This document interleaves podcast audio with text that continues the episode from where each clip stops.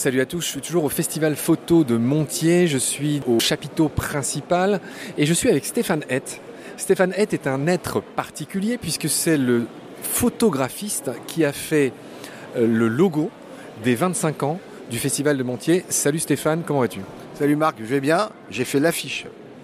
Tu as fait l'affiche et tu m'as appris un beau mot tout à l'heure quand je t'ai demandé ce que tu faisais. Tu m'as dit que tu étais photographiste. Et voilà, c'est super, ça dit bien ce que ça veut dire. Bah oui, en fait, j'étais graphiste et je suis devenu photographe, donc il reste des traces du graphiste que j'étais dans mon travail. Stéphane, avec ce bel esprit de concision euh, qui est le tien, hein, tu es très connu pour ça, un mec très affûté en matière de concision. Stéphane, c'est toi qui as fait le logo des 25 ans du Festival Montier. C'est toi qui as fait les autres logos d'ailleurs du festival. Il est plein de symboles ce logo. J'aimerais que, tu y reviennes.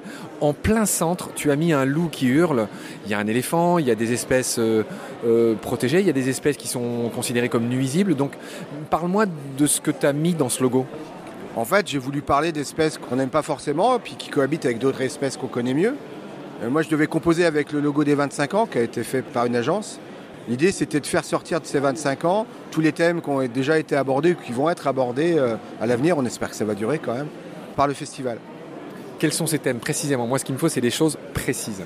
la défense de la biodiversité, alors c'est forcément un peu général. Euh, la défense du vivant, faire connaître et partager la nature. Quoi. Juste, est-ce que tu peux revenir sur ce fameux logo? J'aurais aimé que tu me le détailles. J'ai dit qu'il y avait un loup en plein centre. Quels sont les autres animaux qu'on y voit? Enfin, parle-moi des détails. Tu sais que le diable vit dans les détails. Un petit peu comme cette petite guêpe qui vit euh, à l'intérieur des figues. On va en parler dans un instant avec toi. Donne-moi des détails sur le logo. Sur le visuel, donc j'ai choisi le loup qui hurle parce qu'il va y avoir le film avec euh, le loup, le, troisième opus, et puis ça m'intéressait. Et puis. Euh, attends, attends, attends, tu vas un peu vite. Le troisième opus de Jean-Michel Bertrand. Oui, oui qui est passé dans Baleine sous Gravillon. Tu as évidemment écouté ces merveilleux épisodes. Oui, oui. Et puis je connais Jean-Michel, et puis euh, je connais son photographe, euh, et, puis Marie et tout ça. Et donc je me disais, tiens, ils sont aussi un peu là. Euh, le festival, c'est les animaux, mais c'est aussi les gens derrière. On rappelle que ce film que prépare Jean-Michel, qu'on salue, va concerner cette fois le loup et le pastoralisme. Hein. Les, premiers films étaient Marche avec les loups, etc., étaient plus, comment dire, sur la vie des loups, sur ce rapport euh, presque mystique qu'il avait avec ses animaux. Et là, ça va être plus concret, ça va parler vraiment du rapport qui se passe mal avec les bergers. Mais bref, on est déjà en train de, diverger. Toi-même, mon cher Stéphane, en plus de faire les logos du Festival de Montier, tu es venu avec des piles de livres. Le principal, il est en photo là-bas. Histoire surnaturelle, un titre sublime. Qu'est-ce que tu y racontes? Eh bien, je raconte euh, la connexion entre des êtres qu'on regarde peu, donc les plantes et les insectes, il est question, bah, par exemple, de blastophage. Hein. Euh, le blastophage, c'est un petit pollinisateur, une petite guêpe qui euh, pollinise le figuier sauvage en dessous de Lyon. C'est-à-dire que dès qu'on passe la frontière, on est sur des figuiers autogames, et dès qu'on est en dessous de Lyon, il y a du figuier sauvage. Alors attends, figuier autogame, figuier sauvage, là, tu m'as déjà perdu. Là. Ah pardon, alors des figuiers qui se reproduisent tout seuls, qui ont été modifiés, puis des figuiers qui ont encore besoin de pollinisateurs comme le figuier sauvage. Alors effectivement, ce que tu es en train de raconter, et j'aimerais que tu nous racontes cette histoire, ça sera ta belle contribution à cet épisode. Effectivement, ce qu'on sait peu, c'est que le figuier a besoin d'une toute petite bestiole, une toute petite guêpe que tu as appelée le blastophage, pour se reproduire. Raconte-nous cette histoire avec, avec le beau cœur que tu as. Alors, mon beau cœur euh, est grand ouvert. Donc cette guêpe vit son cycle complet dans le figuier. Elle est pondue par la précédente génération dans une figue, et ensuite elle sort de la figue pour polliniser les autres figues, les nouvelles figues. Elle rentre par l'ostiole, une sorte de serrure que seule elle peut franchir. C'est comme une nasse. Attends, attends, l'ostiole, c'est une, espèce de, truc qui est au cul de la figue. Ouais, c'est un petit trou qu'on trouve, euh, qui ressemble un peu, comme tu dis, au cul de figue, quoi. Donc elle rentre par là. Si elle rentre dans une figue mâle, elle ne peut pas planter euh, ses œufs, elle n'est pas équipée pour, donc elle ressort et en même temps elle pollinise la figue femelle, en rentrant dans la figue femelle. Et, et des fois elle ne peut pas ressortir. C'est pour ça qu'on dit une figue pour mausolée, parce que de temps en temps, quand on mange des figues sauvages, eh ben on mange aussi un petit peu euh, des guêpes. Mais des toutes petites guêpes d'un millimètre, ça. Alors l'histoire que tu me racontes est fabuleuse, mais, mais j'ai pas bien tout compris. C'est-à-dire que je comprends que la femelle, quand elle veut pondre, elle se dirige vers une figue. Si c'est une figue mâle, ça l'intéresse pas, ça marche pas. Elle, du coup, elle ressort et elle va chez une figue Déjà, tu m'apprends qu'il y a des figues mâles et femelles. Mais essayons de bien revoir l'action ralentie. Qu'est-ce qui se passe? Alors, quand elle est dans la figue mâle, le problème, c'est que sa tarière est trop courte pour qu'elle atteigne la chair. Sa tarière, c'est ce qu'on appelle aussi l'ovipositeur. C'est cette espèce de tube qui sert à déposer les œufs quelque part. Exactement, exactement. Donc son tube est trop court. Donc elle ressort de la figue, si elle y arrive. Parce que c'est toujours, il faut passer cette nasse qui est l'ostiole, et si elle y arrive, elle va dans une autre figue, et si on a de la chance, ou surtout si elle a de la chance, hop, c'est une femelle. Et là, elle pourra pondre, tout en pollinisant. Alors oui, mais après, qu'est-ce qui se passe? Et bien après, a la force, elle ressort de cette nasse. Si elle n'a pas la force, elle y reste, mais c'est pas très grave. Et c'est là, et là que ton expression une figue pour mausolée.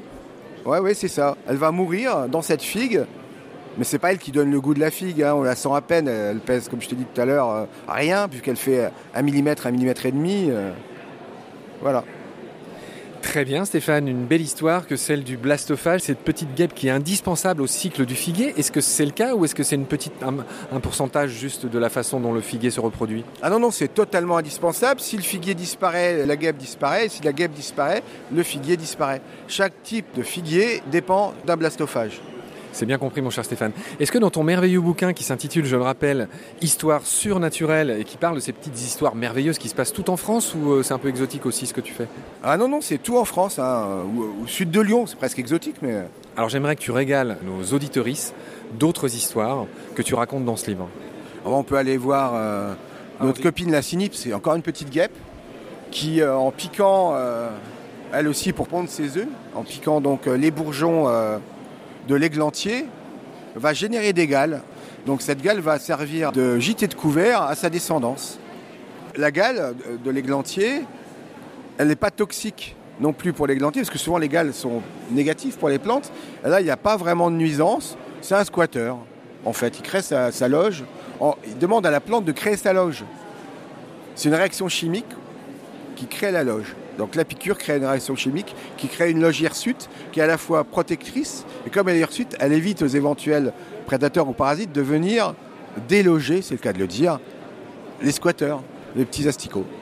Alors mon cher Stéphane, on est en face d'un de tes immenses posters, tu parles du Cynips, C-Y-N-I-P-S, donc c'est une autre petite guêpe, Cynips du rosier, et le titre euh, c'est du parasitisme, Tiny House, mystère autour d'un squat d'insectes sur les plantes, logement situé au premier étage donnant sur un espace fleuri, idéalement placé à proximité de la nature, une pièce à vivre, décoration et agencement personnalisé, cuisine et WC inclus permet de profiter d'un calme sans pareil et convient particulièrement bien à un jeune enfant. Nanani nanana, il y a encore quelques lignes. Ah oui, tu as du style. En fait, ça, c'est le style de Grégory, mon acolyte, qui est un éminent euh, chercheur suisse. Et on a voulu des textes qui soient à la fois abordables et euh, en même temps, on ne fait pas de raccourcis. Merci Stéphane. Je te retrouve très vite pour un nouvel épisode. Salut. Bah, ciao Marc.